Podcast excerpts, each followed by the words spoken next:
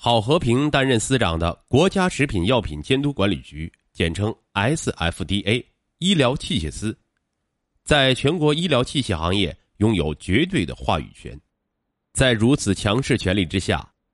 有多位主管官员在2006年国家反击商业贿赂行动中沦为蠹虫。如果贪污腐败有规律可循的话，绝对的权力导致绝对的腐败，真是一个。颠扑不破的反腐败铁律。尽管以制约权力为己任的行政许可法在中国已经颁布实施，但只要行政许可的程序没有公开化、规范化，手里掌控着行政审批大权的部委司局长们就一再上演着“常在河边走，哪能不湿鞋”的故事。郝和平的犯罪很不新鲜，甚至很低级。无非是钱权交易、官商勾结。如果仅仅按照犯罪数额，郝和平的受贿简直更是小菜一碟他们两口子全部加起来的受贿总数不超过一百万元，却得到了总数二十年的徒刑。按照这个数额，我们只能说，拥有绝对权力的郝和平腐败的数额还是相对比较少的。可以这样说，郝和平作为腐败贪官。相对而言不那么令人痛恨，却绝对令人惋惜。五十八岁的郝和平作为零六年涉嫌商业受贿的政府官员，他的落马不仅仅是为五十九岁现象做了一个新的证明，更多意义上是揭开了医疗器械市场潜规则。短短半年的时间，同为国家食品药品监督管理局审批大员的郝和平。和注册司司长曹文庄接连倒台，这两位手里掌控审批大权的技术官僚和精英官僚，一下子演变成为腐败官僚。很多北京司机都知道，西直门桥是北京最难走的桥之一，开车过桥就像进入迷宫一样。尽管地形复杂，但是很多制药企业或者医疗单位依然能很熟练的。在此上桥、下桥、钻洞、绕弯直到进入他们想要到达的地方，因为能决定他们生死的国家食品药品监督管理局就在这里。二零零五年六月，原局长郑小瑜被免去局长职务之后十多天，药监局再报新闻。二零零五年七月八日，医疗器械司原司长郝和平涉嫌受贿被检察机关刑拘。半年之后的二零零六年一月十二日，药品注册司司长、中国药学会秘书长曹文庄被北京市西城区人民检察院带走。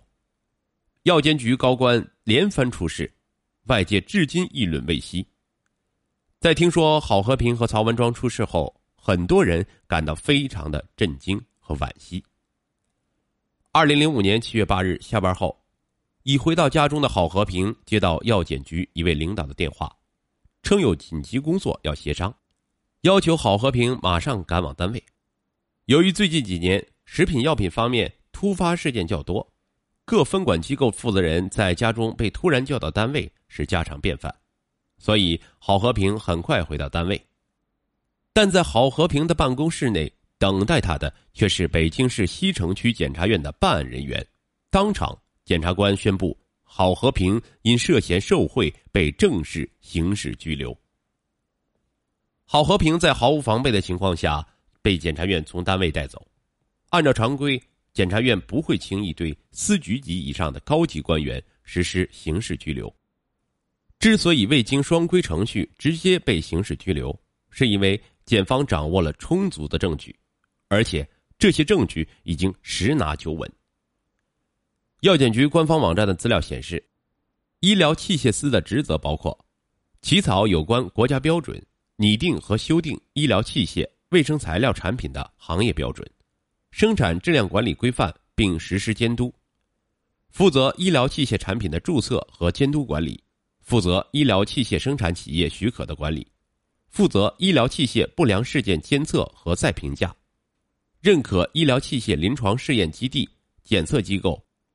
质量管理规范评审机构的资格，负责医疗器械评审专家库的管理，负责对医疗器械注册和质量相关问题的核实，并提出处理意见等。在药监局，郝和平是一位极为平易近人的司长。五十八岁的郝和平，一九四八年十月七日出生于云南省昆明市。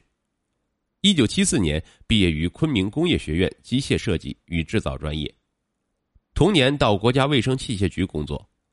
一九八零年起在国家医药管理局工作。自一九九八年药监局成立，郝和平就担任医疗器械司首任司长。这位当了七年司长的高官，穿着朴素，热衷于学术研究。一九九七年开始。主持目前已经执行的《医疗器械监督管理条例》的起草制定工作。除此之外，郝和平还兼任《中国医疗器械杂志》名誉主编，任中国医药科技出版社出版的《医疗器械监督管理和评价》主编，主持编写了《医疗器械生物学评价实施指南》等多部图书。